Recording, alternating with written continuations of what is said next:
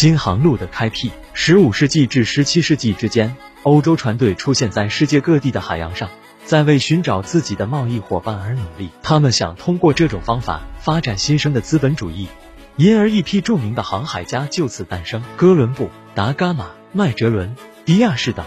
新航路的开辟使东西方贸易飞速增加，对世界各大洲的发展产生了巨大而长远的影响。东西方交往的使者马可·波罗闻名世界。只因他在游记中把遥远的东方描绘成富庶繁华的人间天堂，令无数人魂牵梦绕。一代又一代的冒险家架起航船，开始了寻找新航路的漫漫航程。那金光闪闪的黄金和琳琅满目的珠宝，成为他们面对艰辛与苦难的强大动力。马可·波罗是意大利乃至世界的著名旅行家及商人，他先后跟随家人历经多年来到中国，并在中国生活和游历了一七年。他访问了中国的多座古城，对中国的文化有了深入了解。但后来在本国的一次战争中被俘，在狱中，通过马可·波罗口述、他人记录，他们整理完成了著名的《马可·波罗游记》。根据马可·波罗的见闻而写成的《马可·波罗游记》，向世界介绍了中国这个神秘的国度，这也激起了欧洲人对东方的热烈向往。《马可·波罗游记》涉及面很广，全书共分四卷。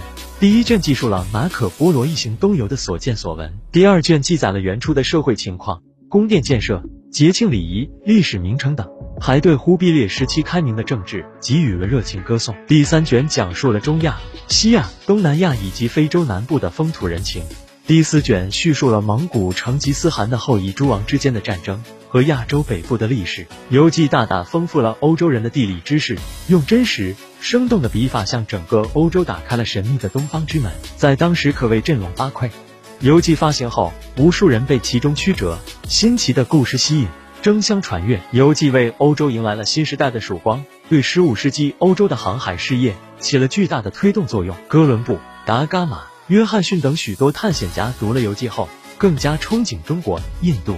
日本等东方诸国的富庶与文明，游记还为这些探险家提供了详尽的海上航线。后来的哥伦布就曾认真研读此书，还做过密密麻麻的批注，这为他日后的远航发现奠定了基础。此后，一代代的后继者把马可·波罗的事业继续了下去，极大地促进了东西方文化的交流与发展。而马可·波罗也因这部奇书名闻天下。哥伦布远航，十五世纪前后，随着商品经济的发展和贸易的扩大。资本主义经济在西欧萌芽，黄金作为货币的职能越来越重要。因此，迫于对黄金的渴望，一些欧洲的商人、封建主和航海家开始了冒险航行，希望找到通往香料营野、黄金遍地的东方航道。而哥伦布便是其中之一。哥伦布曾经说过：“黄金真是一个奇妙的东西，谁有了它，谁就可以为所欲为。有了黄金，甚至可以使灵魂升入天堂。”为了梦想。哥伦布将一生都奉献给了航海事业，在西班牙国王的支持下，哥伦布先后四次远航，历经巴哈马群岛、古巴、海地、多米尼加、特立尼达等地。但遗憾的是，哥伦布并没有找到他想象中的富庶的东方世界。哥伦布的新航路虽然没能到达富庶的东方世界，但幸运地发现了美洲的大部分地区，而他的成功也振奋了欧洲的探险家们。随后，西欧各国人士竞相加入远航探险的队伍，形成一股地理大发现浪潮。一五二二年，麦哲伦的环球航行发现了东方的航道，这对于哥伦布来说也算是一种安慰。哥伦布的远航是大航海时代的开端，他改变了世界历史的进程，使海外贸易的路线由地中海转移到大西洋沿岸。从那以后，西方终于走出了中世纪的黑暗。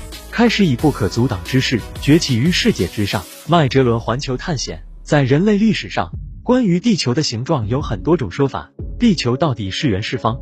对于大航海时代的人们来说，是一个未解之谜。后来，许多信奉地缘说的航海家，在地理大发现时期，有了许多惊人的成就，似乎从一个侧面说明了地球是圆的。然而，这终归不是实证。可是后来，麦哲伦的环球探险，让地缘说得到了印证。这在世界航海史上具有里程碑的意义。麦哲伦率领船队先后横渡大西洋，穿越美洲，最后抵达亚洲。在此期间，他开辟了后来为人所知的麦哲伦海峡。然而不幸的是，在途经菲律宾的时候，麦哲伦死于菲律宾的部族冲突中。一五二零年十月，麦哲伦船队穿过维尔金斯角后，到达进入太平洋的海峡入口，即后来的麦哲伦海峡，位于南美大陆和火地岛之间，长约六百千米，宽三千米至三十三千米。这样，麦哲伦的环球梦想戛然而止。但是他的船队坚持了他的梦想，在他死后继续向西航行，最终回到了欧洲，完成了他生前的环球梦想。虽然麦哲伦并没有走完环球航行的全部路线。但人们仍把环球航行的功绩归给了他，可见他在航海事业上为人类做出了不可磨灭的贡献。而这次航行也成了航海探险史上一座不朽的丰碑——达伽马的新航路。达伽马凭着狼一般的意志和勇气，率领船队从里斯本出发，绕过好望角，到达莫桑比克，最终到达印度，并从印度满载而归。他突破了欧洲航海的生理和心理极限。开辟了葡萄牙百年来梦寐以求的新航路，成为世界史上著名的航海家。然而，这个航海功臣在新航线开辟后，就迫不及待地伸出锋利的獠牙，露出他狡诈、残暴的强盗本性。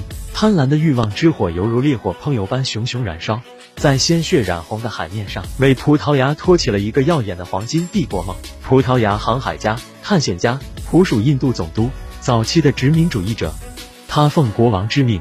率领舰队开辟新航路，而他的航路也大大促进了欧亚商业贸易的发展。他的新航路的开辟虽然伴随着殖民和鲜血，但促进了欧亚商业的快速发展，为全球贸易发展做出了巨大的贡献。新航路的开辟也使印度通往欧洲的陆地贸易成了落日余晖。通过这条航道，欧洲殖民者对东方国家开始了残酷的殖民掠夺。难以计数的东方财富源源不断的流向西方。经过近百年孜孜不倦的探索与冒险，葡萄牙通过屠杀和抢掠控制新航路，不但走出了贫困交加的窘境，还一跃跻身于欧洲最富有的国家之列，还囊括了东大西洋、西太平洋、整个印度洋及其沿岸地区的贸易和殖民权利。葡萄牙横跨半个地球的东方殖民帝国逐渐建立起来，而达伽马开辟的新航路就是霸业途中最关键。最重要的一环。